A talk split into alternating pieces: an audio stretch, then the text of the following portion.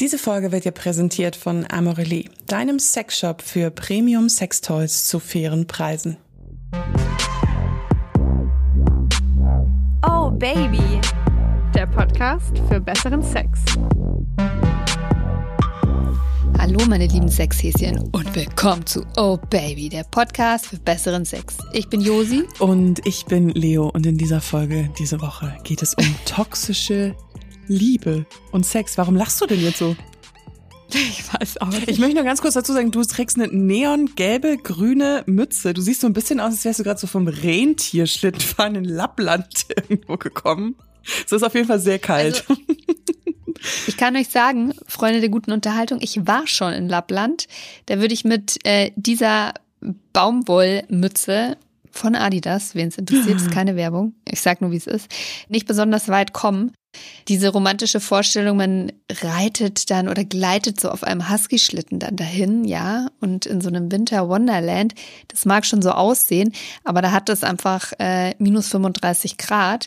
Da hatte ich nicht nur Skiunterwäsche, eine Skihose, eine Skijacke und darüber noch ein Ski Overall an, sowie beheizbare Handschuhe und so eine richtig geile, fette Mütze damit ich nicht äh, einen Kältetod sterbe. Das sieht dann alles nur noch so mittelgeil aus. Und auf so einem Rentierschlitten bist du auch nicht länger als zehn Minuten, bevor äh, dein Gesicht einfriert. Ja. Jetzt kommen wir aber mal, ähm, ho, ho, ho, fröhliche Weihnachten. Das passt überhaupt nicht. Zu.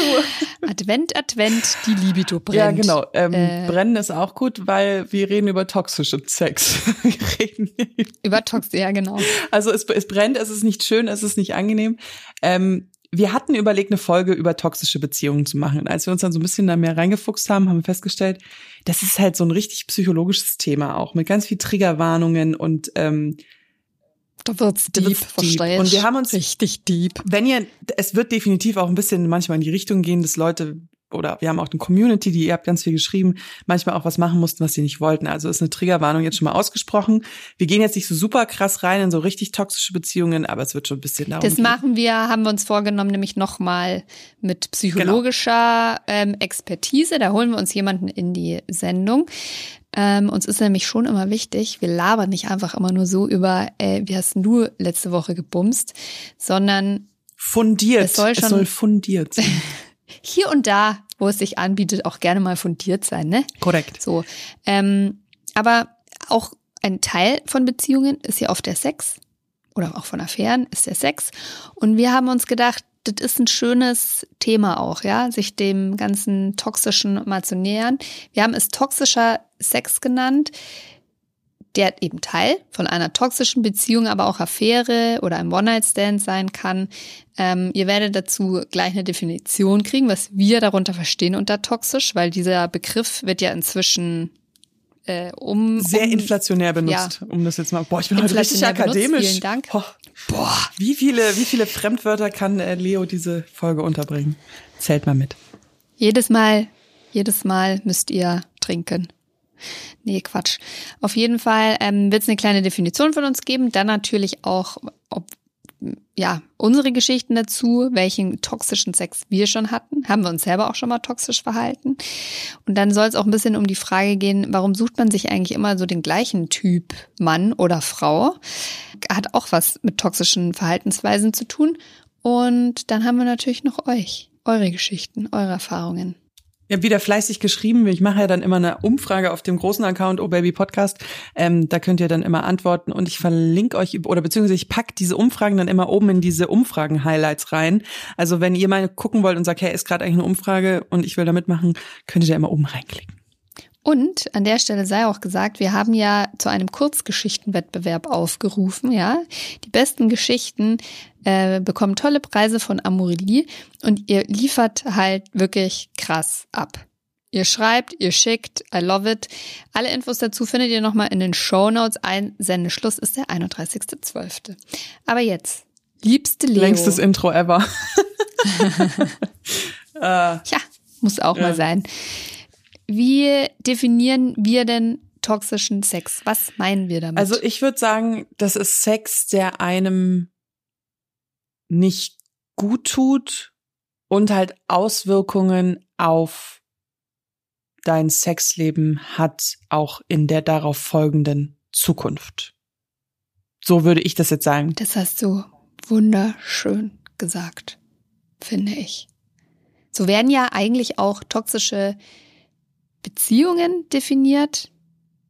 Das sind Beziehungen, die einem nicht gut tun. Die haben aber ganz oft auch oder können auch eine Komponente von physischer Gewalt haben. Das sparen wir jetzt hier mal komplett aus, auch bei unseren Sexgeschichten weitestgehend. Ähm, hast du denn, hast du denn toxischen Sex schon gehabt? Mal jetzt ganz platt gefragt. Ja, tatsächlich schon. Und zwar in den unterschiedlichsten Variationen. Ich habe natürlich jetzt ein bisschen länger drüber nachgedacht in Vorbereitung auf die Folge.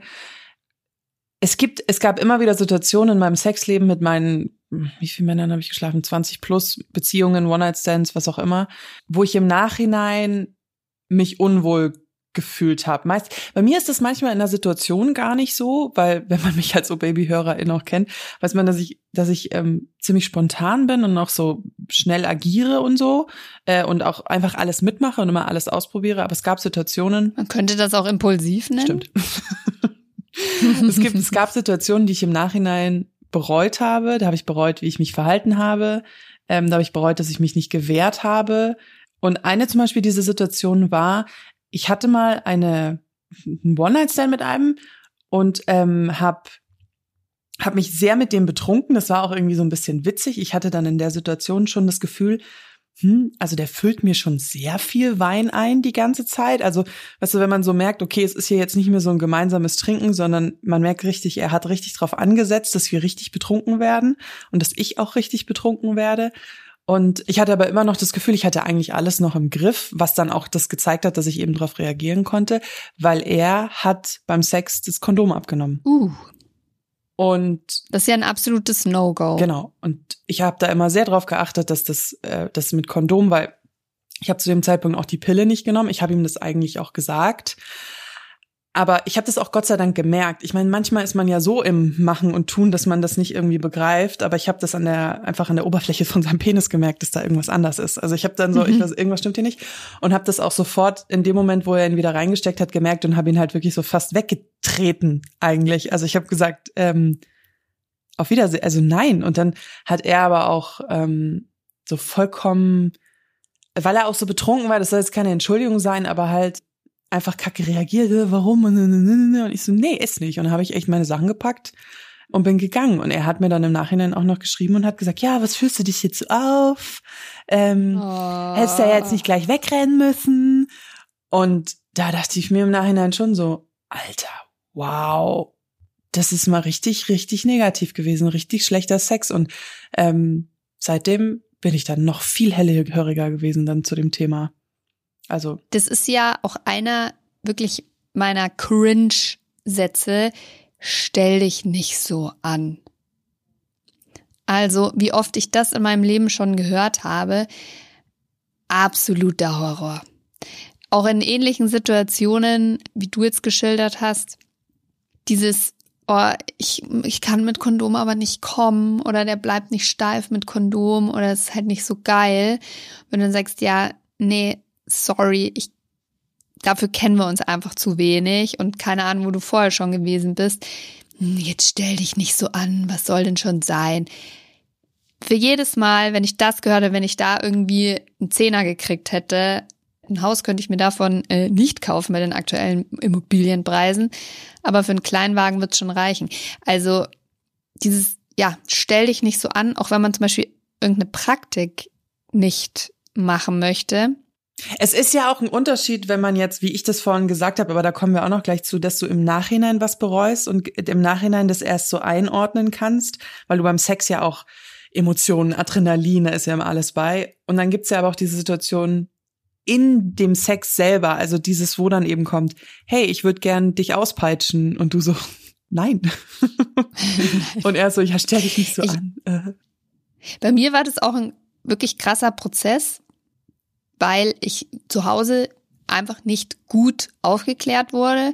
Es hat auch nie Gespräche darüber gegeben, was ist eigentlich, ich sage das jetzt mal in Anführungszeichen, ja, was ist eigentlich okay oder worauf sollte man mhm. achten? So Konsens, dieses Thema Konsens so ein bisschen, ah? Ja, also das hat auch in meiner Generation gibt bestimmt Ausnahmen, aber ich bin jetzt 40 und als ich eben Teenie war, hat es weder im Aufklärungsunterricht noch zu Hause irgendwie stattgefunden.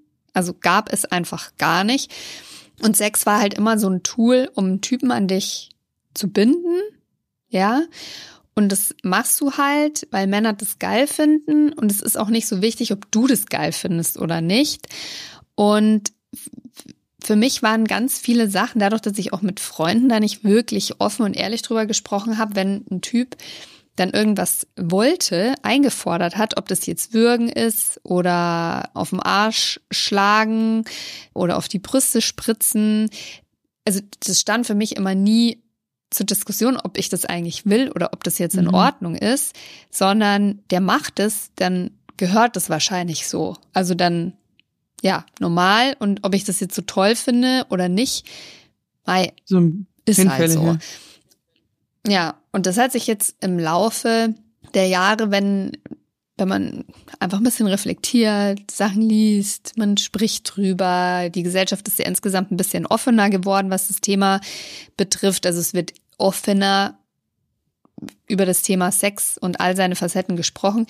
Realisierst du dann so rückblickend, hey, krass. Also da waren echt viele Sachen dabei, die nicht in Ordnung waren. Und ich glaube auch gar nicht, dass es immer von den Männern, also weil ich bin heterosexuell, also ich hatte Sex mit Männern, dass äh, das absichtlich war, um mich zu erniedrigen. Ich glaube, die Aufklärung hat auch auf der anderen Seite einfach gar nicht stattgefunden. Also da war halt auch so, ja, das macht man halt so. Da wäre auch nie vorher jemand auf die Frage äh, gekommen, so, ist es okay, wenn ich dich jetzt küsse? Also, das hätte es nicht gegeben. Das gab es nicht. Also diese ganze Konsensdebatte. Das also, das merkt sie schon. Das merkt sie doch schon. Ne? Wenn ich da bin, dann merkt sie doch schon, dass ich sie so, die, ja. Ne. Ja, und bei bestimmten Sachen gibt es ja, dass der Körper automatisch reagiert. Also, dass dein Bauchgefühl so stark ist ähm, oder deine innere Abwehrhaltung dagegen, dass du dass du automatisch reagierst, ohne groß drüber nachzudenken und dich zum Beispiel zurückziehst, wenn jemand versucht, dich zu küssen. Ähm, und da hatte ich das ganz oft, dass dann eben jetzt stell dich nicht so an, stell dich nicht so an. Ach krass, hattest du das also, wirklich, das, das hatte ich noch nie, dass du wirklich so innerlich auch gemerkt hast, so das will ich jetzt hier eigentlich gar nicht. Ja, also ich musste mich auch, also als Teenager hatte ich, hatte ich einen Freund und es war dann klar, okay, hm, jetzt bist du halt so 15, 16, du musst jetzt eigentlich Sex haben, weil alle in dem Alter machen das jetzt eigentlich und es ging auch immer darum, so, ja, muss jetzt eigentlich. Und er hat es halt auch immer wieder versucht und ich, ich habe mich gar nicht bereit gefühlt. Das ist so ein inneres Gefühl, das kann man nicht beschreiben, aber es war so, nee, ich, ich, ich bin nicht bereit, ich bin nicht bereit. Und immer wenn der versucht hat, dann auch mit der Hand und das T-Shirt und so, das war so eine körperliche Reaktion einfach, so ein richtig so ein Wegstoßen. Und das hatte ich danach auch noch öfter und das kam immer, jetzt stell dich nicht so an und ja, aber wir sind doch zusammen und jetzt stell dich nicht so an und es ist doch nur Petting, stell dich nicht so an. Das ist so krass, weil ich kann diese Geschichte jetzt nicht erzählen von meiner Seite aus, wenn sich jetzt die Hörer fragen, Leo, warum hast du solche Geschichten nicht? Wenn ihr schon länger hört, wisst ihr das schon, aber ich habe eine ganz andere Geschichte als du, was Sexualität angeht und ähm, wie ich Sex angefangen habe, weil ich keine Frau war, auf die Männer aktiv angeflirtet haben. Das lag an wahrscheinlich auch einfach, wie ich mich gegeben habe, wie ich war, sehr groß, ähm, auch immer relativ selbstbewusst, manchmal auch ein bisschen arrogant. Und ähm, deswegen habe ich meine Sexualität so von mir selber raus geholt eher und habe dann irgendwann gesagt, okay, ich möchte jetzt Sex haben. Ich habe jetzt im Urlaub einen One-Night-Stand mit 17. Ich will jetzt unbedingt einen Freund haben. Ich äh, fange jetzt an, Männer irgendwie anzuflirten, damit ich jetzt auch mal endlich einen Freund habe. So ist auch eine ganz andere, auch ein kompliziertes Thema im Nachhinein. Aber dieses, mich hat nie jemand so gedrängt irgendwie, weil das, also dann später in diesen One-Night-Stand-Situationen schon, wenn es dann auch um ein paar härtere Sachen geht, aber so dieses, dass mit 16 jemand zu mir gekommen ist und gesagt, komm, darf ich mal deine Brüste anfassen und so, das, das kenne ich gar nicht. Das finde ich krass faszinierend, ehrlich gesagt. Also negativ faszinierend. Nicht wir merken ja auch in jeder neuen Folge eigentlich auch immer, wie unterschiedlich wir uns an das Thema Sex nähern und wie unterschiedlich auch unser Background ist. Aber das ist ja eigentlich auch das so von der Podcast Das macht, das macht, oh. Baby, macht das aus. Aber was hast du, hast du dann das Gefühl gehabt, wie hat es geswitcht? Also wo, wo hast du gemerkt, dass du deine Sexualität selber leben musst und immer aus diesem Abhängigkeitsverhältnis ja eigentlich fast schon, es ist ein sehr leichtes Abhängigkeitsverhältnis, ähm, bei Männern rausgehst, dass du sagst, jetzt will ich hier mal. Also das mag jetzt krass klingen, weil ich halt einen Sex-Podcast mache.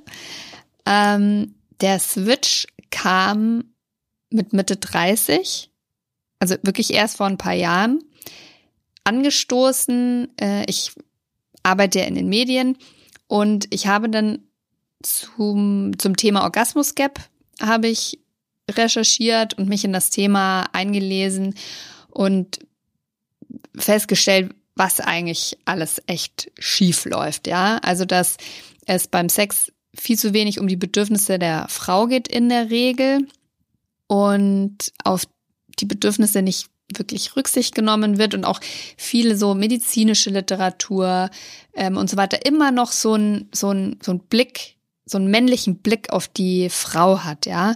Also zum Beispiel auch, dass in Medizinliteratur auch immer noch das Wort Scheide zum Beispiel verwendet wird. Also ist ja eigentlich, wo eine Scheide ist etwas, wo was reingesteckt wird. Also so wird die Frau halt betrachtet, dass die Klitoris ganz lange auch in Büchern gar nicht vorgekommen ist ähm, und die Stimulation der Klitoris. Und äh, auch bei Geschichten über Sex geht es immer nur darum, wie wird er, was ist für ihn geil, wie bringst du ihn zum Kommen. Und als ich das alles realisiert habe, habe ich dann, ich meine, es waren schon so Sachen, die, wenn du ein bisschen Sex in the City und so geschaut hast, schon irgendwie so ein bisschen wusstest, aber das so gebündelt zu lesen, hat mir echt die Augen geöffnet und ich habe dann über mein eigenes Sexleben nachgedacht und dachte mir, fuck ey, hatte ich jemals eigentlich selbstbestimmten Sex so, wie ich ihn haben will? Das war für mich der, der Eye-Opener. Es kam dann auch noch ein Partnerwechsel dazu, das war ganz praktisch. das hilft.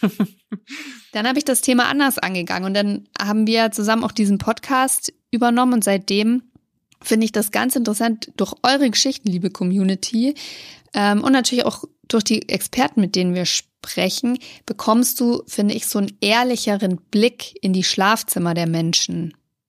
Und wir, uns erreichen immer wieder Geschichten oder auch Fragen aus der Community, wo ich merke, ja, die haben genau den Sex, den ich ewig lang hatte. Wo genau diese Sachen wo das nicht selbstbestimmt ist, wo das noch mehr so ist, ich mache das für den Mann. Da kriegen wir wahnsinnig viele Geschichten. Und genauso viele kriegen wir dann aber auch von, von Frauen, die, glaube ich, so ein ganz erfülltes, selbstbewusstes Sexleben haben. Und das wird auch immer mehr, diese Nachrichten. Und ich finde das mega. Ich finde das mega. Und das hat mich alles dazu, hat angetriggert, ähm, mein Sexleben nochmal quasi so Neustart zu machen, eigentlich. Ich glaube, ich würde Gott, jetzt. Sorry, das war jetzt geschwafelt. Alles gut. Ich, ich glaube, ich würde jetzt auch, wenn ich noch mal in diese Phase kommen würde, die ich ja mit Ende 20 habe, dass ich mich viel aus oder hatte, dass ich mich viel ausprobiert habe und ähm, Sex hatte und Dreier hatte und Analverkehr und wirklich einfach, ich war gefühlt so kurz davor, an, an, anzufangen, auf, auf Swingerpartys zu gehen, wenn ich da nicht meinen Freund kennengelernt hätte. Haha. ähm, weil mich das Thema einfach so interessiert hat. Wenn ich das jetzt nochmal machen würde, würde ich es aber trotzdem anders machen, weil ich trotzdem, Echt? ja, weil ich trotzdem in manche Sachen reingerutscht bin, die einfach in diese Definition, die wir von toxischem Sex haben, fallen. Zum Beispiel dieser Dreier, von dem ich schon so oft erzählt habe, der so schief gegangen ist mit diesen zwei Männern, Mhm. die sich nicht anfassen wollten und die ich habe eigentlich super schnell gemerkt an dem Abend, weil mit dem einen hatte ich ja schon länger was. Auch wieder das Thema Alkohol. Wir haben da auch eine ganze Folge schon drüber gemacht. Die haben wahnsinnig viel Alkohol getrunken. Ich habe relativ schnell gemerkt, dass die sich Mut antrinken müssen, um das überhaupt alles zu machen.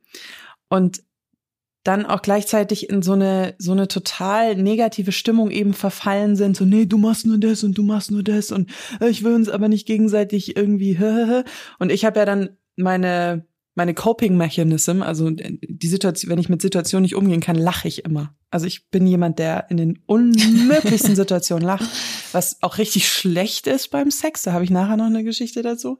Ähm, und ich habe angefangen, die dann irgendwann auszulachen, weil ich das so lächerlich fand, wie sie da um mich rumgewurschtelt haben und versucht haben, sich nicht anzufassen.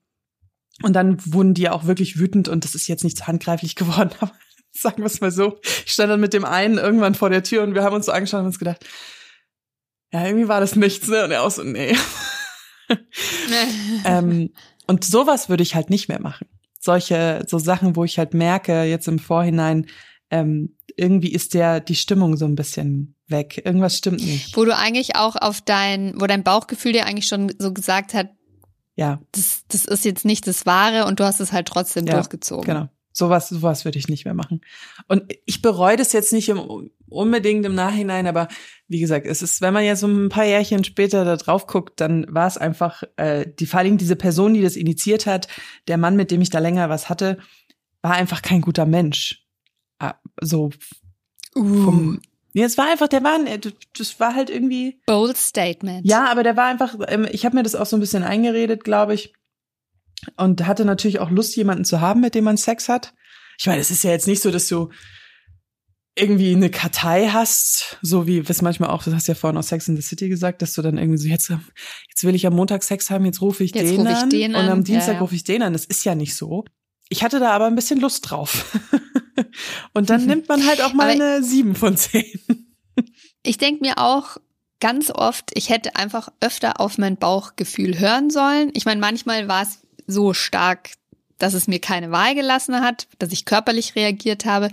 Aber ganz oft war es auch so, dass ich in der Situation gemerkt habe, nee, das ist doch jetzt ein Scheiß. Das ist doch absolut blöd jetzt.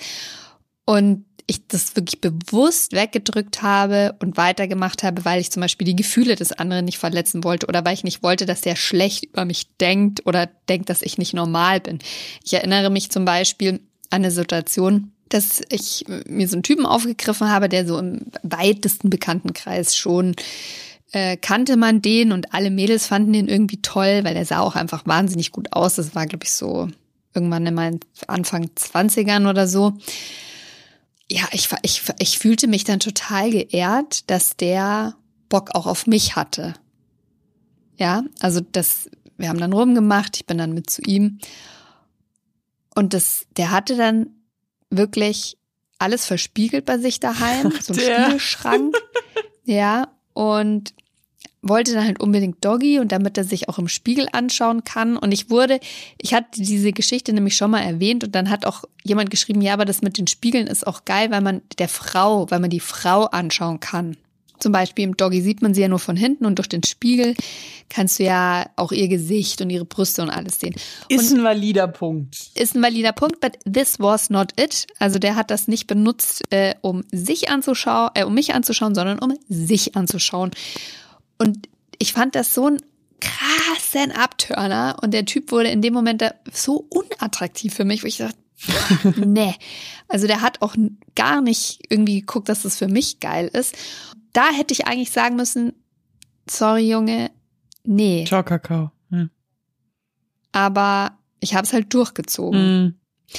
Und ich glaube, aber um mal ähm, bisschen deeper zu werden, also um auf mal so richtig toxisches Verhalten zu gucken, hatte ich in einer Beziehung, die meinen Sex auch wirklich, also wirklich maßgeblich und am meisten geprägt hat und am meisten versaut hat.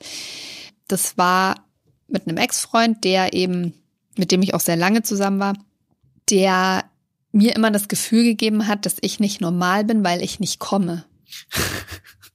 Also Ja. das war Das haben uns auch einige aus der Community geschrieben, ja. Das ist krass. Ja. das, der Sex lief immer relativ ähnlich ab. Also es gab natürlich Stellungsvariationen ähm, und vielleicht auch mal ein Rollenspiel und so weiter und so fort. Aber in der Regel war es halt immer relativ äh, bisschen knutschen und dann irgendwie ausziehen, Penis rein, reingebumse und er ist dann gekommen und dann war das Thema erledigt.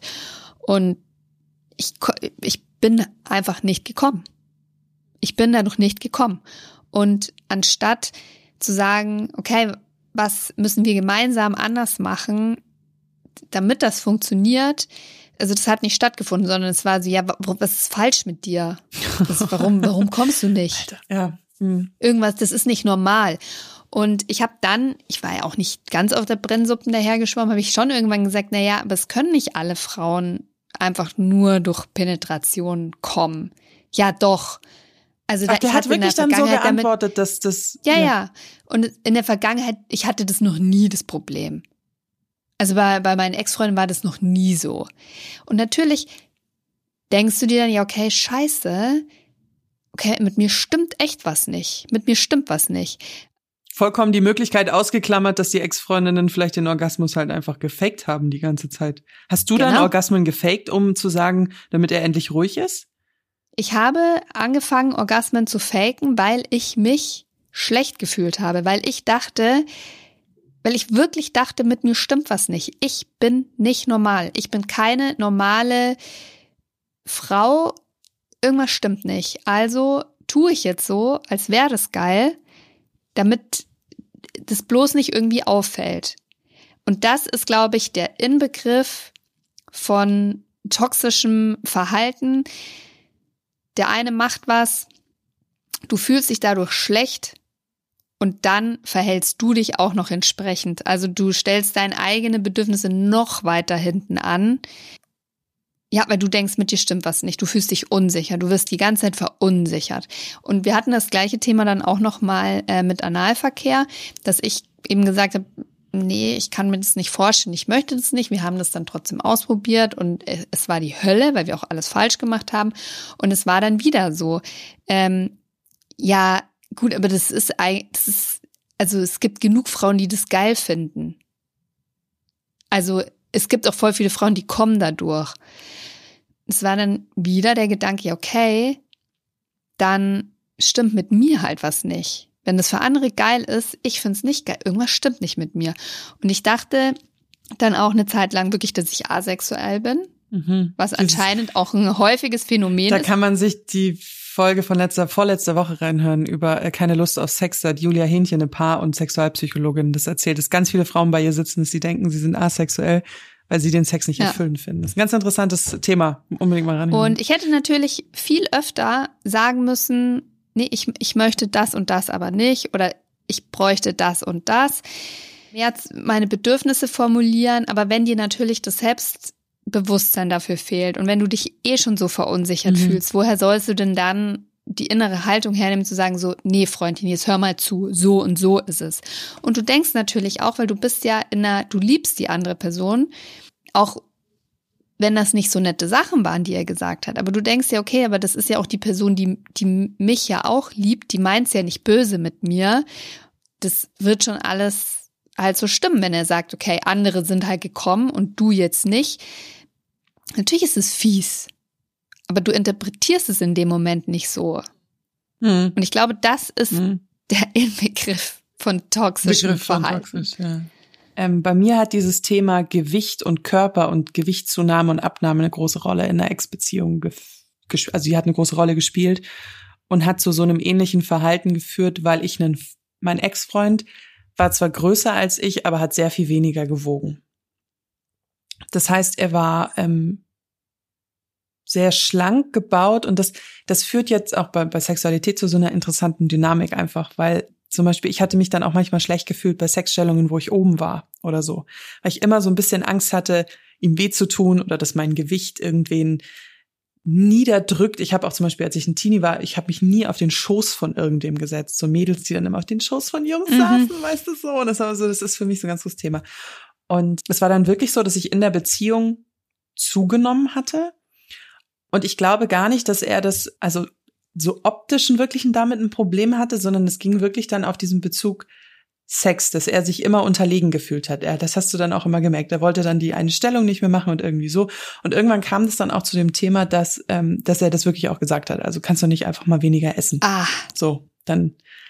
Und äh, dann hat es auch dazu geführt, dass ich weniger gegessen habe, wenn er halt dabei war. Aber das hat mein Problem mit einem äh, etwas nicht ganz gesunden Essverhalten ja nie geholfen. Also sowas Ja. hilft ja in dem Situation gar nicht. Ich hatte nur das unglaubliche Glück, dass ich in dieser Zeit allein in den Urlaub gefahren bin, in einen Sporturlaub. Das ist ja bei mir so ein bisschen die Krux. Ich bin zwar nicht sonderlich schlank, aber ich bin relativ sportlich und habe da viele Leute kennengelernt, also Leute, die ich nicht kannte. Ich bin da alleine hingefahren ähm, nach Ägypten und habe da viele Leute kennengelernt, die mir so total positives Feedback gegeben haben. So, du bist cool, du kannst das alles. Und dann habe, weiß ich noch, dass ich in dem Urlaub ganz viel auch alleine am Strand saß und überlegt habe und gemerkt habe, okay, diese Beziehung, in der ich bin, das ist einfach nicht, das ist nicht gut. So wie er mich auch behandelt in dem Punkt. Ich glaube, ich war jetzt auch kein Engel in vielen Punkten, um Gottes Willen, aber ähm, das war dann ein ausschlaggebender Grund, dass ich zurückgefahren bin und gesagt habe, ciao Kakao. Ja, gut. gut ich wollte da auch nicht mit ihm drüber reden, weil ich habe auch gemerkt, der würde da, äh, der hätte da der wäre ja jetzt kein Bodybuilder geworden, nur weil ich, weil das ein Konflikt zwischen uns gewesen ist, weißt du? Ähm, Aber ich finde es schon, auch, schon, ähm, Alter. schon krass, dass, dass man das so oft in einer Beziehung, ob das jetzt eine Affäre oder eine feste Beziehung ist, ganz oft glaube ich, auch nicht bekommt, diese, dieser Zuspruch, der ja eigentlich so wichtig ist. Und ich glaube, das ist auch unabhängig davon, ob du jetzt super selbstbewusst bist oder nicht. Aber ich glaube, ein freundliches Wort war noch nie zu viel, sage ich mal, ja. Also mhm. also du siehst gut aus, ja, du siehst toll, also ja. diese, die, ja stimmt. Ja. Also das finde ich, ja. das finde ich schon krass, wenn ja, wenn das irgendwie verloren geht oder wenn das auch nie da war. Und was ich zuvor noch anknüpfen wollte, ich hatte das dann irgendwann, war ich auch mal so weit, dass ich das schon formuliert habe, auch so, ich, ich komme einfach nicht dadurch Penis in Vagina. Äh, aber wo ich immer komme, ist bei Oralverkehr. Und was, was ich dann ganz perfide fand, dass die andere Person mir das Gefühl gegeben hat und es teilweise auch ausgesprochen hat, dass das too much ist. Also, dass das zu anstrengend ist. Also so nach dem Motto, ja, ich mache das halt jetzt, aber nur so für dich und das ist halt echt ein Effort hier. Ja, ne? und so ja, sei mir genau. dankbar. Oder er kam so. dann wirklich so zwischen den Beinen hoch und dann erstmal so, äh, mein Kiefer, äh, meine Zunge, äh, ist voll anstrengend. Also er hat Blowjob sich, vor, wenn wir das machen würden. Jetzt sich quasi immer quasi beschwert, dass wir nicht genug Sex haben. Gleichzeitig hat er aber das, was mir mir den Sex irgendwie schön machen würde, auch immer wieder vorenthalten und mir auch das Gefühl vermittelt, dass er das scheiße findet. Also das ist, ja, ist schlichtweg äh, Horror. Horror, Horror, Horror. Also, dass ich das auch so lange mitgemacht habe, meine Güte. Ja, danach Wirklich. ist man immer schlauer. Das ist, ähm, im Nachhinein hätte ich diese Beziehung auch gefühlt äh, ein halbes Jahr früher oder wir waren nur eineinhalb Jahre zusammen, deswegen gab es nicht so viel Spielraum. Ähm, aber jetzt können, kommen wir, was mich noch interessieren würde, gehen wir mal ein bisschen von Beziehungen weg und gucken uns mal The Fuckboys an. The Fuckboys. Ich habe übrigens mal die Definition von Fuckboys äh, gegoogelt. Ich fand das ganz lustig.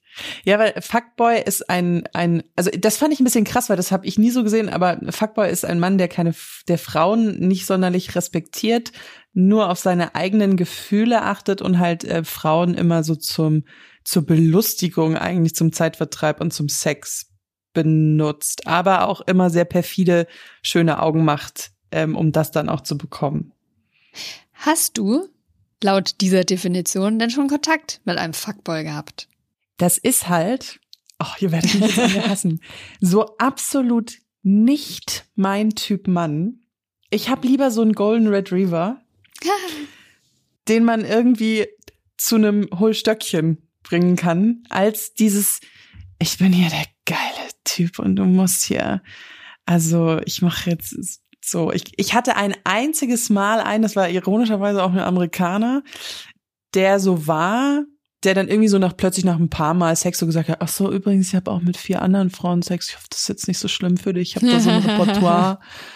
Und ich so, mm, ja, whatever. Okay, und dann war ich aber auch in einer Phase, und das ist auch ein wichtiger Punkt, in der ich unglaublich liebesbedürftig war und in dem es mir total schlecht ging und ich jobmäßig Probleme hatte, so mein ganzes Leben war halt einfach so ein fucking Scherbenhaufen gefühlt.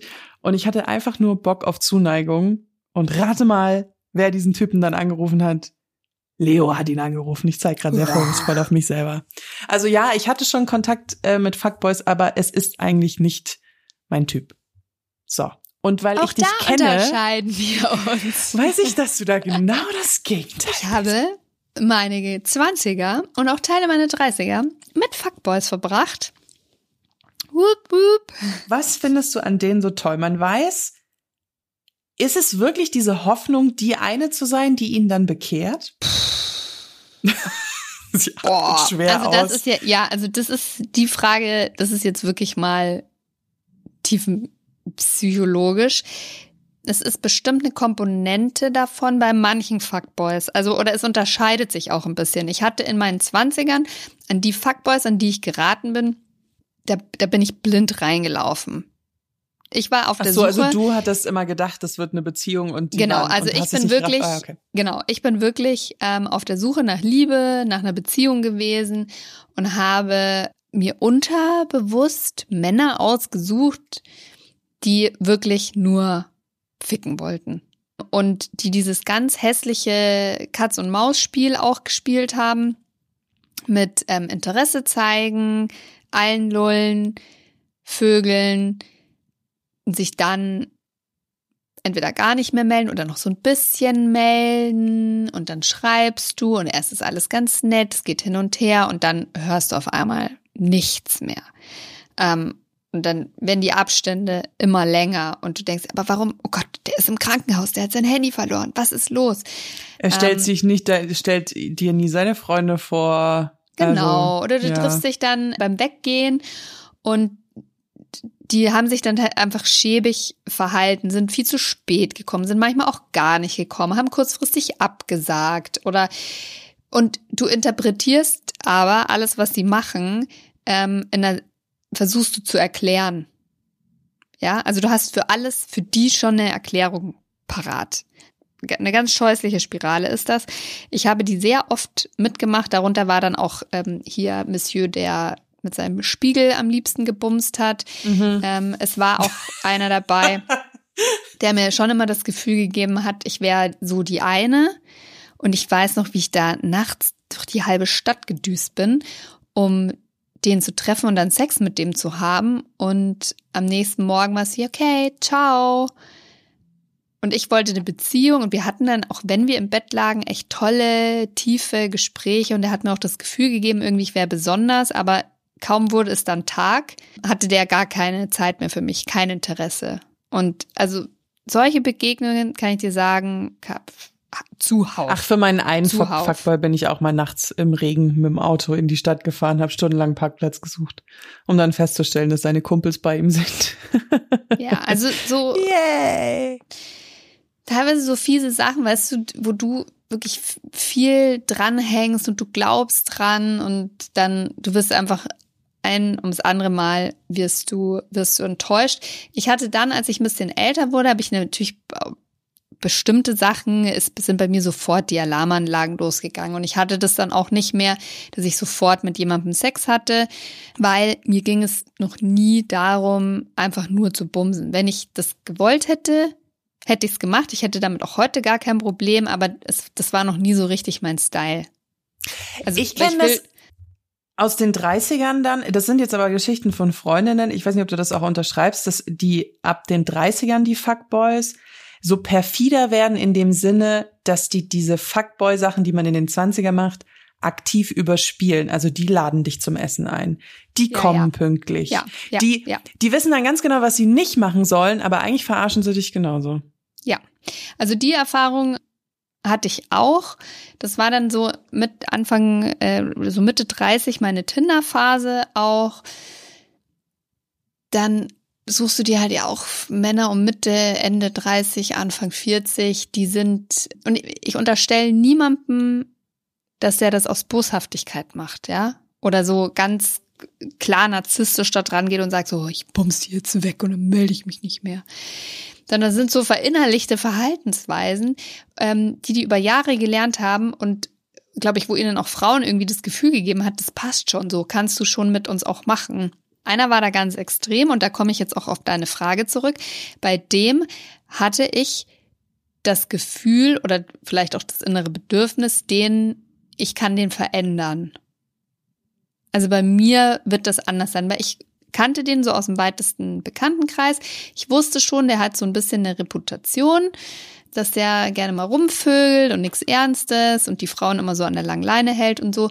Und ich dachte, nee, bei mir wird das anders sein, Freundchen. Ich kenne deine Spielchen und so. Und auch äh, erstmal auch keinen Sex gehabt, aber wirklich ganz tolle Gespräche und ist auch super Gentleman und ist echt toll.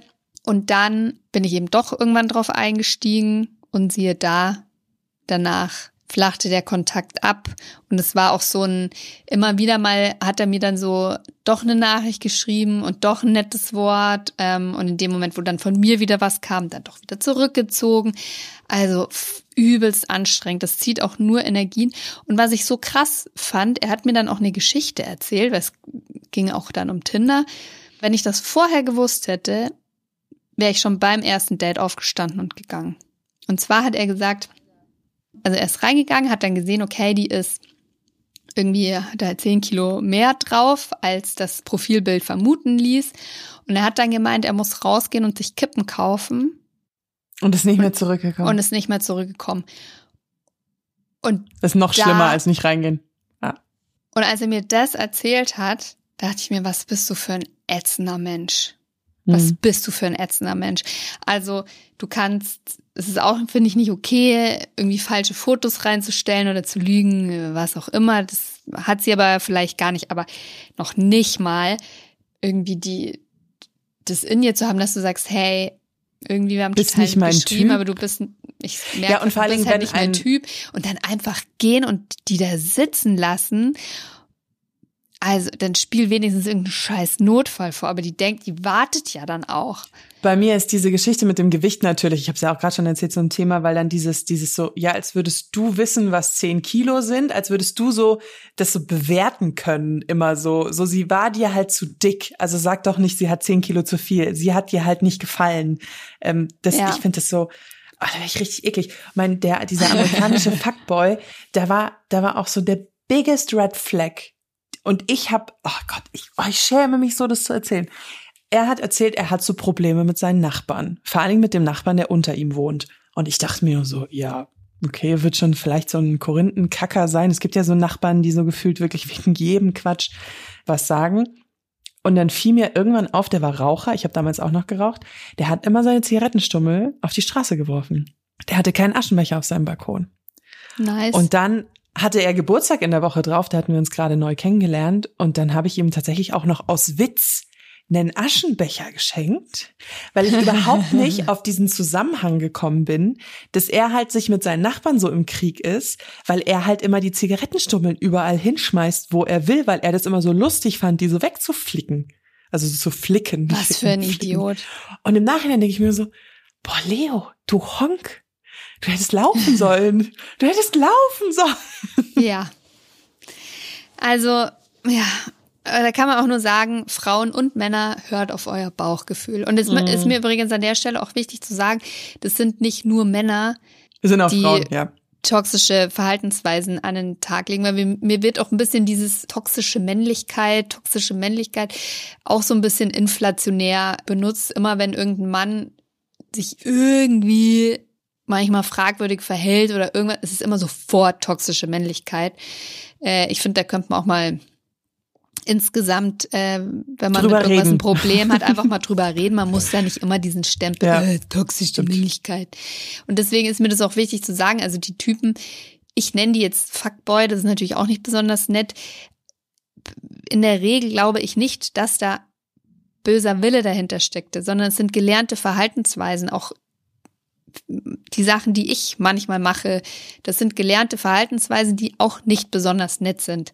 Aber ich habe mal geguckt, woher das kommt, dass man sich oft solche Typen aussucht oder eben auch Frauen.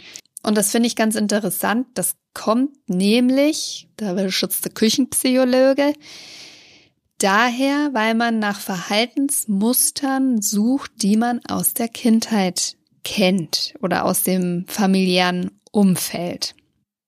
Und bei mir passt das total. Ich habe keinen besonders guten Selbstwert gehabt. Ich habe auch nie groß Aufmerksamkeit von meinem Vater bekommen, also ganz im Gegenteil.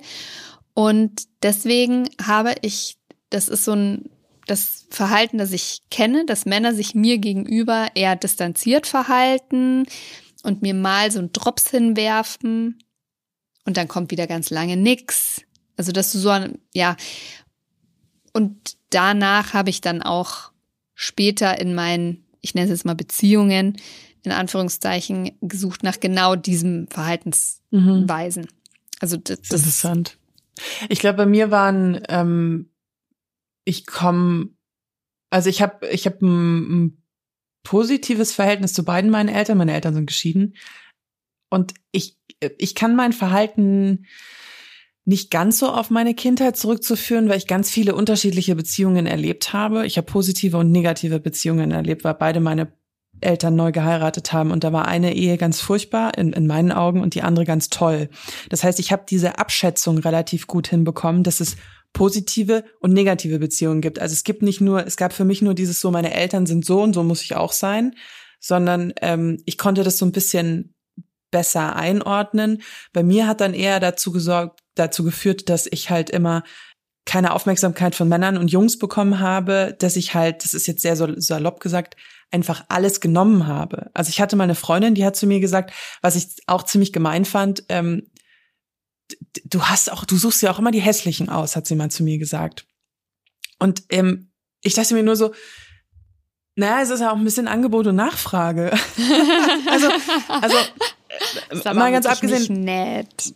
davon, dass ich jetzt super attraktive, standardisierte Männer, die in Katalogen sind, persönlich nicht ansprechend finde, hat das, das hat eine sehr große äh, Auswirkungen auf mich gehabt und da musste ich auch, glaube ich, ein bisschen rauskommen, dass ich das merke, so, okay, du bist halt auch, ähm, man ist liebesbedürftig, ich glaube, es ist auch wichtig zu sagen, man will ja geliebt werden. Und es gibt diesen wunderbaren Satz, das ist ein ganz kitschig aus dem Film, vielleicht lieber morgen. Ich weiß nicht, kennst du den Teenie-Film? Mm -mm, Perks nicht. of Being a Wallflower? Spielt auch Emma Watson mit von Harry Potter. Und zwar sagt der da, man versucht immer so viel Liebe zu bekommen, wie man glaubt, selber zu verdienen. Mhm. Und das ist so ein Satz, der mir immer sehr nachhängt, den ich, den ich immer sehr ähm, verstanden habe, weil man halt seinen eigenen Selbstwert sagt, okay, ich bin halt nur so viel Liebe wert und dann spiegelt man das halt gegenüber dem anderen. Mhm. Und das ist halt wirklich schwer da rauszukommen. Also ich sag auch, wie, wie du bei Männern meinst. Selbstreflexion hilft. Selbstreflexion. Das ist eine gute Überleitung, weil ich wollte nämlich nochmal auf dieses Thema zurückkommen, dass vielleicht Männer das nicht immer mit Absicht machen und auch jetzt nicht immer aus sehr krasser Boshaftigkeit, aber so ein Fünkchen Selbstreflexion ja, würde ja, ja, manchen Männern sehr gut tun. Mich würde auch mal interessieren, hast du denn auch mal selber toxische Verhaltensweisen an den Tag gelegt, also dich selber ungut verhalten? Ich habe mich mal ein bisschen zu sehr in mein Selbstbewusstsein in Kombination mit Alkohol verzettelt und habe ähm, hab vergessen, auf die andere Person zu achten. Weil ich hatte was mit einem Typen, im Studium war das noch, war ich, da war ich Anfang 20 und ich dachte, ich habe den vollkommen falsch eingeschätzt. Ich dachte, das war so ein Casanova. Aha. Also ich dachte, ähm, der hat bestimmt voll viel Sex schon gehabt und ist auch abenteuerlustig. Ich hatte den davor auch schon mal getroffen. Und dann war der auf der Hausparty und dann habe ich mich so ein bisschen an den Rang geworfen und habe halt angefangen mit dem rumzumachen.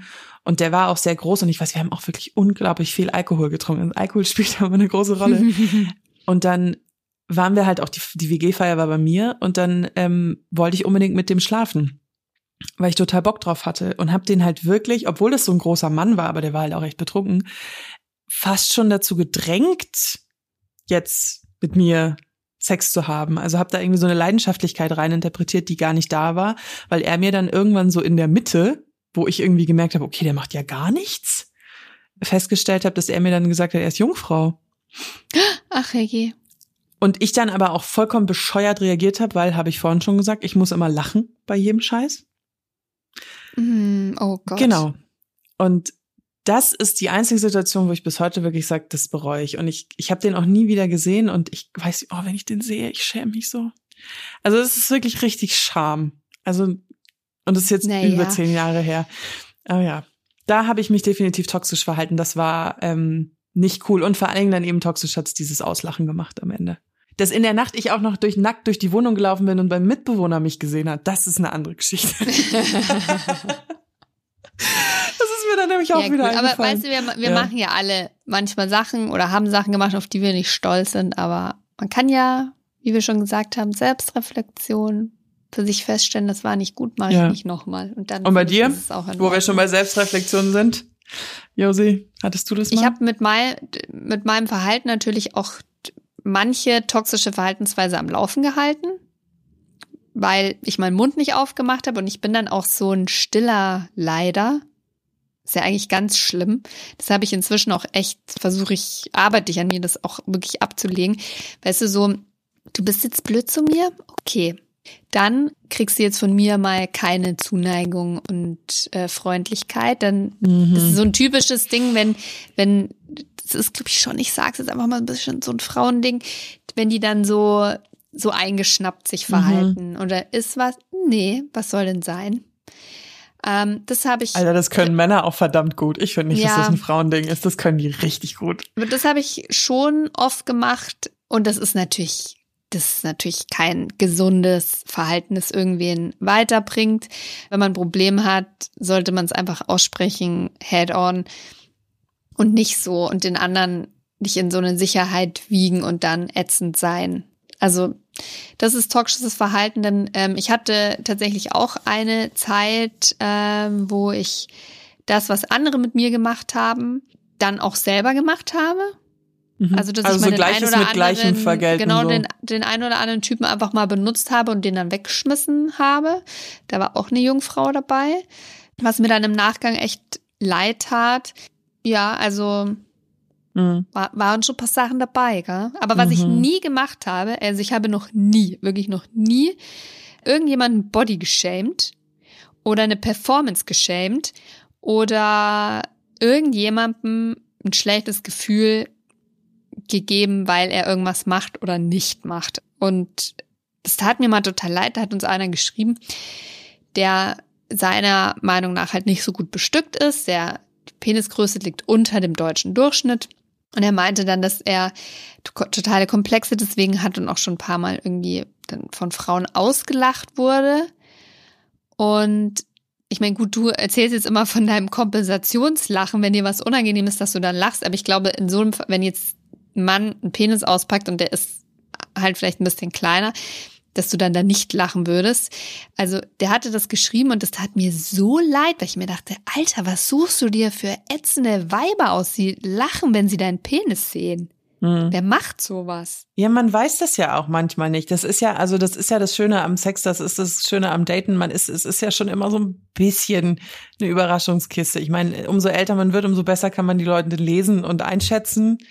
So, das, das fängt damit an, was sie tragen, wie sie sich anziehen, wie sie sprechen, was sie, weiß nicht, was eine Frau für eine Handtasche hat, was ein Mann für ein Handy hat, keine Ahnung. Das kannst du ja so ein bisschen einordnen. Ja, aber deswegen weiß Ähm. er ja trotzdem nicht, wie die Schamlippen oder der Penis aussehen oder die Eier. Nee, aber das, wenn man dann sich halt auch so wirklich so Frauen, die halt irgendwie sehr auf Sex aus sind und sehr darauf bedacht sind und ähm, die halt dann so sagen, ja, ich will so richtig gefickt werden und dann stehst du halt vor denen und hast halt ähm, einen Penis, mit dem man bestimmt wahnsinnig viel Spaß haben kann. Aber die kennen, gucken halt auch zu viel Pornos, wie die, wie manche Männer und sagen, "Ja, nicht so richtiges Rohr. Ich fände es schön, wenn man da irgendwie einen guten Umgang miteinander finden würde. Aber wo wir schon bei der Community sind, sollen wir uns mal den Community-Nachrichten widmen. Sehr gerne. Perfekter Übergang, ich hätte es nicht besser tun können. Schon, oder? Ihr könnt uns ja erreichen auf Instaschissel unter obabypodcast oder obaby-josi. Ich muss auch mal wieder mehr posten, ich versprech's. ähm, aber bei mir gibt's immer nette Gewinnspiele und sowas. Ja, bei mir gibt's erotischen Bilder-Content. Da könnt ihr, da könnt ihr uns schreiben, fragen, äh, was auch immer. Und das habt ihr auch wieder getan. Schön bei Leos Aufruf mitgemacht. Vielen Dank fürs Schreiben. Ich habe alles gelesen. Ich markiere es dann immer mit so einem Herz. Oder wenn es eine ganz traurige Geschichte ist, versuche ich aber kein Herz zu machen. Manchmal passiert mir das trotzdem. Es tut mir leid. genau, und habe jetzt ein paar rausgesucht. Soll ich mal anfangen? Bitte. Okay, eine Frau hat geschrieben. Sex mit dem Ex. Aufgewärmt, schmeckt nur Gulasch. Das ist ein schöner Titel. Diesen Satz werde ich nie vergessen. Schon bei unserem damaligen Trennungsgespräch im Januar 2015 sind wir im Bett gelandet, weil der Sex im Gegensatz zu vielen anderen Sachen immer gut war. Danach haben wir uns einige Monate nicht gesehen, nur um uns dann wieder zum Vögeln zu treffen.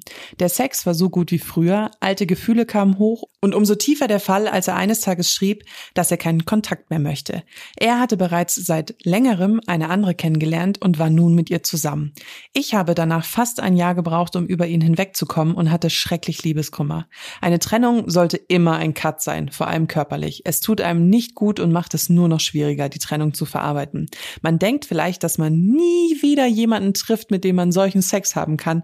Spoiler Alert, stimmt. es wird anderer Sex, aber er wird noch besser. Sehr schön.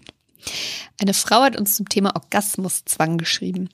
Mein Ex hat sich immer beleidigt weggedreht, wenn ich keine Lust hatte und war dann immer emotional abwesend habe dann oft nicht mehr gesagt, dass ich momentan keine Lust habe. Er hatte auch Angst, in Anführungszeichen davor, Sextoys zu benutzen, was es für mich vielleicht besser gemacht hätte. Sein Wunsch war es, warum auch immer, gemeinsam zu kommen. Konnte ich nicht bieten. Und da ich bei mir Schwierigkeiten mit dem Orgasmus hatte, war er immer mega pisst und hat mir sogar mal geschrieben, dass er das scheiße findet. Es nicht an ihm liegt, weil er weiß, was er drauf hat. Spoiler Alert. Lustig, dass da nochmal einer kommt. Er war nicht gut im Bett.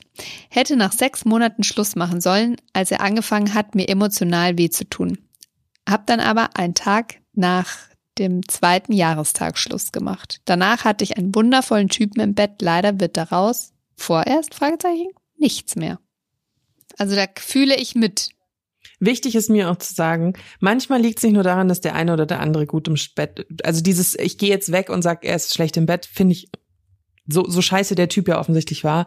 Ähm, es hat bei euch im Bett nicht geklappt. Finde ich immer eine bessere Formulierung, weil vielleicht trifft der eine, die äh, ganz begeistert ist von dem, was er da anstellt.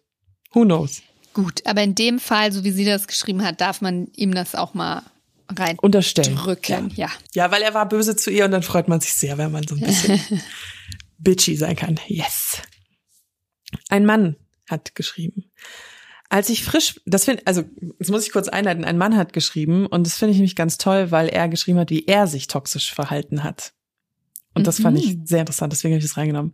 Als ich frisch verlassen worden bin, habe ich im Nachhinein ehrlicherweise Bestätigung gesucht und habe mich bei meiner Ex-Freundin gemeldet wo ich wusste, wenn ich mich melde, dass sie drauf anspringen würde. Sie hatte definitiv noch Gefühle für mich und hat, glaube ich, viele Dinge gemacht, damit ich wieder was für sie empfinde. Ich war, wenn ich ehrlich bin, nur auf den guten Sex aus und wollte mich dadurch wieder gut fühlen und begehrt. Das Ganze ging über Wochen und habe es dann irgendwann nicht mehr weiterführen können. Ich konnte es mit meinem Gewissen nicht mehr vereinbaren und habe ihr dann gesagt, dass bei uns nichts Ernstes entstehen kann, weil auf meiner Seite keine Gefühle aufkommen. Wir haben beidseitig das Ganze beendet und sind getrennte Wege gegangen.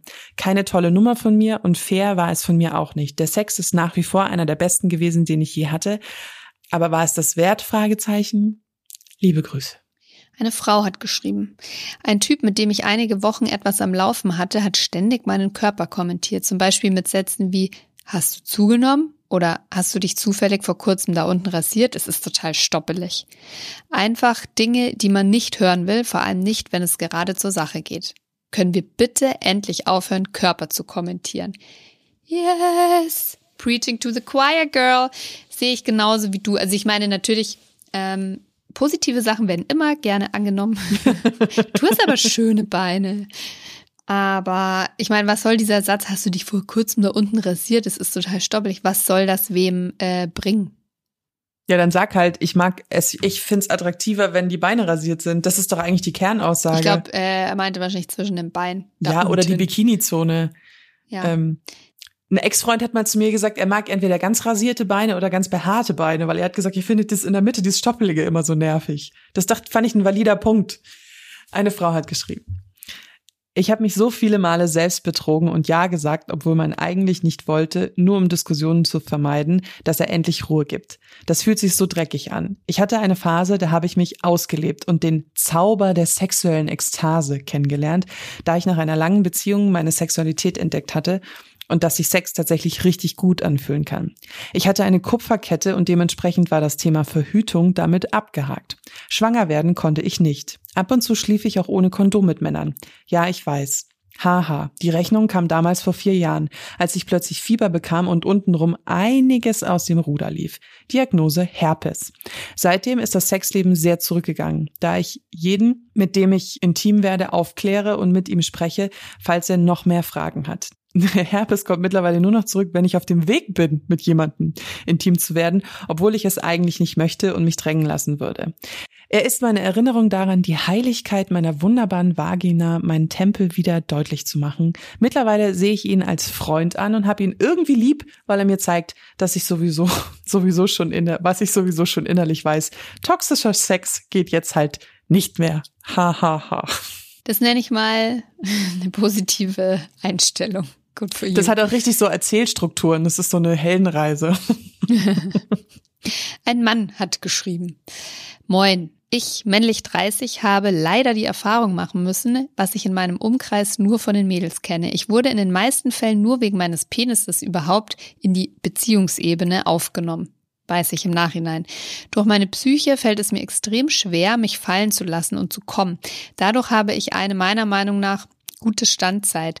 Leider musste ich die Erfahrung machen, dass die Mädels ihren Spaß hatten und dann nicht mal mehr ein Streicheln oder ähnliches kam, während ich mich dann alleine fertig gemacht habe. Frauen sind genauso fies wie Männer manchmal. Ja, ich sag, ich haben, haben wir auch gesagt, also Frauen und Männer nehmen sich da meistens nix. Ja. Eine Frau hat geschrieben. Hi, ihr Lieben. Mein Ex und ich haben oft das Machtgefälle zwischen uns, er dominant toxisch und ich eher devot und pleasend im Bett geklärt. Er hat dann manchmal auch meinen Rücken aufgekratzt, einfach um seine Macht über mich zu demonstrieren. Ich bin da lange nicht rausgekommen und kann es jetzt in meiner aktuellen, wirklich Gott sei Dank gesunden Beziehung auch immer noch nicht haben. Früher fand ich leichtes Kratzen gut, aber mein Ex hat es so missbraucht, dass es für mich ein absolutes No-Go ist. Ja, zu dominant. Uh, hier kommt eine Überschrift, das ist doch genau mein Thema. Überschrift Orgasmus Gap. Huhu, ihr habt ja nach toxischen Sexgeschichten gefragt. Das passt auch zu der letzten Folge mit der sexuellen Unlust. Der Sex mit meinem Ex war zu Beginn super aufregend und hat mega Spaß gemacht. Allerdings bin ich eigentlich nie zu einem Orgasmus gekommen, was für mich prinzipiell auch kein großes Problem für mich ist. Allerdings hat er sich nach einiger Zeit nicht mehr wirklich viel Mühe gegeben, gerade auch was Vorspiel und Teasen angeht. Das war auch einer der Gründe, warum ich dann nicht mehr wirklich Bock auf Sex hatte. Ich habe das auch angesprochen, aber er meinte, ja, er hat keine Lust darauf, sich viel Mühe zu geben, wenn ich dann trotzdem abblocke. Im Endeffekt habe ich mich selbst dann auch viel unter Druck gesetzt und er mich auch. Es kam dann oft auch dazu, dass ich mich habe überreden lassen oder mich dazu genötigt gefühlt habe, mit ihm Sex zu haben. Getrennt habe ich mich aus dem Grund leider nicht, auch wenn das schon Grund genug hätte sein sollen. Nach zweieinhalb Jahren habe ich mich getrennt und genieße mein Sexleben in vollen Zügen. Also wenigstens ein Happy End. Meine Geschichte eins zu eins. Ein Mann hat geschrieben, ich war 15, hatte mit meiner damaligen Freundin, mit der ich auch mein erstes Mal hatte, auf der Couch Sex und bin relativ schnell zum Orgasmus gekommen, was sie mit einem charmanten Och nee, war's das jetzt schon quittierte. Ich schlug dann vor, dass wir noch eine zweite Runde einlegen könnten, was sie mit einem noch liebevolleren Nö, jetzt habe ich auch keinen Bock mehr beantwortete und aufstand und sich ins Bett legte. Das war für mich natürlich der Booster fürs Selbstvertrauen in Sachen Sexualität. Ich gehe mal davon aus, das meinte er ironisch, kleiner Einwurf von mir. Bis dato war das, was ich als junger Mensch in Sachen Sexualität kannte, aus Pornografie, Männer, die stundenlang konnten. Auch als Mann wird da ein Bild vermittelt, was völlig daneben ist. Aber als junger Mensch mit wenig Erfahrung ist es nicht einfach, mit dem Thema vertraut zu werden. Zum Glück hatte ich danach eine ganz liebe Freundin, mit der ich alles wunderbar erfüllend erleben durfte. Heute kann ich darüber lachen und weiß, was ich nie wieder will. Was ne Bitch. Ja. Muss man mal so sagen, wie es ist, ne? Aber ich glaube, das, das ist so ein Paradebeispiel für toxisches Verhalten natürlich, was, ich meine, natürlich war das nicht nett von ihr gemeint. Mhm. Ja.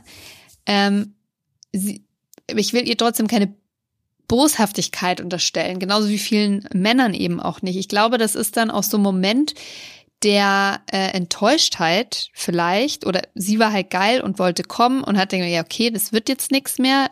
Sie, sie war dann enttäuscht und hat ihren Gefühlen wie ein kleines Kind sofort auch nachgeben und Ausdruck. Mhm. So ohne verliehen, Filter ja? zum Überlegen. Genau, so komplett unreflektiert. Ja. Das ist ja, ja. was. Okay. Eine letzte Nachricht haben wir noch. äh, mit Triggerwarnung. Da könnte ich ein ganzes Buch schreiben. Meine erste Beziehung, mein erster Freund war extrem toxisch. Das hat sich natürlich auch auf den Sex ausgewirkt. Er hat mich nämlich immer wieder zu viel Sex mit ihm gezwungen, indem er mich psychisch manipuliert hat. Das hat sich unter anderem in folgenden Sachen geäußert. Er hat mir eingeredet, fünf, sechs Mal Sex am Tag wäre völlig normal, da seine Freunde alle auch so viel haben. Er war stundenlang sauer und hat mich ignoriert, wenn ich Nein gesagt habe. Er hat mich am laufenden Band schlecht geredet und klein klein gehalten. Er hat mir eingeredet, wenn, dann sei mit mir was nicht in Ordnung, wenn ich zum Beispiel aufgrund von Schmerzen nicht zu viel Sex haben kann. In der Beziehung hatte das die Auswirkung, dass ich enorm abgenommen habe und andauernd krank war, weil es mir psychisch so schlecht ging. Das hat das Thema Sex für mich auf jeden Fall sehr negativ geprägt und ich habe bis jetzt, die toxische Beziehung ist vier Jahre her, immer noch Probleme mit dem Thema. Das äh, ist wirklich hardcore toxisch. Mhm übelst. Gut, dass du da rausgekommen bist. Ich äh, wünsche dir viel Erfolg, dass du äh, in Zukunft an die richtigen Männer gerätst oder dir die Beziehungen auch in Zukunft so gestaltet, dass sie dir gut tun und dass du das überwinden kannst. Aber wie gesagt, ich kann Lied davon singen, wenn du in so einer Beziehung feststeckst. Das können, ob das eine lange Beziehung ist, manche können auch kurz, aber sehr prägend sein oder es sind mehrere Affären, wo du immer wieder das Gleiche erlebst. Das halt nach. Also diese Beziehung, die ich damals hatte, die ging sehr, sehr, sehr lange. Und auch wenn ich jetzt alles wirklich ein anderer Mann, wirklich andere Lebensumstände, viel reflektiert, mich viel mit dem Thema auseinandergesetzt habe, ganz oft erwische ich mich selber noch beim, beim Sex. Ähm, zum Beispiel auch bei Oralverkehr, dass ich mir denke, oh, das dauert jetzt zu lang, das dauert jetzt zu lang, ich muss schnell kommen, ich muss schnell kommen, weil dieses so, ach, Oralverkehr ist voll anstrengend, ich habe da eigentlich keinen Bock drauf, das sitzt tief, tief. das halt immer noch nach. Hm. Also hm. deswegen, hm. Kann, ja, das kann ich Muss man dranbleiben. Bei mir ist die Nummer halt mit dem zu dick für Sex. Also ich meine, das ist jetzt sehr, sehr polemisch ausgedrückt, sehr schnell, aber ähm, das hängt einem natürlich irgendwie auch nach, wenn man halt als Frau Gewichtprobleme hat und sich dann immer irgendwie darin so reinsteigert. Ich glaube, mein Fazit der Folge ist wirklich dieses überlegt euch genau, wie euer Verhalten den anderen beeinflussen kann und wird auch auch langfristig und man ist sich das einfach manchmal nicht so bewusst. Ja. Ähm, ich weiß nicht, was mit dem Mann passiert ist, der, wo, den ich ausgelacht habe, als er mir erzählt hat, dass er eine Jungfrau ist. Ich, ich habe keinen Kontakt mehr zu dem. Mich würde es mal interessieren, ob das für ihn wirklich auch so schlimm war. Ich kann es mir vorstellen, ja. Aber das hat mir halt auch so gezeigt, dass man da einfach so ein bisschen vorsichtiger ähm, mhm. sein muss. Und auch mein Tipp, ähm, trinkt einfach nicht so viel Alkohol, bevor ihr Sex habt. Da macht man nämlich dann noch dümmere Sachen. Das stimmt. Also ja. ja. Und einfach mal, klar, es ist gut, sich auch fallen zu lassen, den Gefühlen und der Lust freien Lauf zu lassen, aber äh, gerade in so heiklen Situationen vielleicht äh, lieber zweimal nachdenken, bevor man einfach irgendeine Scheiße raushaut, die den anderen verletzen könnte. Das Wort zum Sonntag an dieser das Stelle. Das Wort zum Sonntag. Ähm, das war jetzt mal ein bisschen deeperes Thema, äh, ein bisschen psychologischer vielleicht, für manche auch vielleicht ein bisschen unangenehm, aber auch das ist eine Seite von Sex, die gehört dazu. Und ähm, ihr habt, ich weiß, hast du euch schon alles gesagt, ne? Instagram, Oh Baby Podcast oder Oh Baby unterstrich Josi, abonniert Kurzgeschichtenwettbewerb und es wird auch bald wieder einen Aufruf für euren geilen eine Geschichten Weihnachtsgeschichte. Geben. Genau, Ähm, und es gibt keine Weihnachtspause. Ist doch auch schon mal eine Ja, positive stimmt. Nachricht. Das kann ne? ja. Kann man eigentlich auch euch, ähm, das war, falls euch zwischen den Jahren ein bisschen, damit euch ein bisschen warm zu, im Schritt bleibt. Und äh, treue, treue Zuhörer wissen jetzt, wovon ich rede. Wir können auch gerne, also wenn ihr viele Sextoys zu Hause habt und das Bedürfnis hat, daraus äh, eine schöne Krippe zu basteln oder Weihnachtsschmuck, dann macht das doch gerne. Und schickt uns ein Foto. und schickt uns ein Foto. Geilsten reposten wir dann auch gerne anonym, wenn ihr das Wir haben da möchtet. so eine geile Krippe vor zwei Jahren bekommen, die eine Frau gebaut hat mit ihren Analplugs. Das ist ja super. Ich will dieses Jahr auch eine basteln. Ich habe nämlich, äh, das muss ich noch kurz sagen, und das ist jetzt auch keine bezahlte äh, Werbung oder so, von Mode, M-A-U-D-E, geschrieben, habe ich noch nie gehört vorher, so Sextoys gesehen. Die Ja. sind alle in so, in so matten Farben, so mattgrün. Und oder so Erdfarben und die sehen ein bisschen aus so wie so Tannenzapfen und daraus werde ich euch eine schöne Winterlandschaft basteln.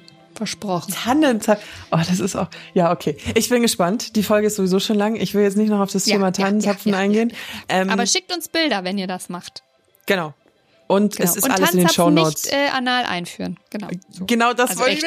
kenne ich nämlich die. Geschichte. Äh, die, die breiten sich nämlich aus, wenn sie warm werden. Ähm, alles, was wenn ihr jetzt nicht mitgeschrieben habt, das steht alles in den Shownotes. Alles in den Shownotes. Lava, Fröhliche lava. Weihnachten. Folgt uns, abonniert uns, bewertet uns, be nice, be kind to each other und äh, haltet die Ohren steif. Tschüss. Tschüss. Oh yeah.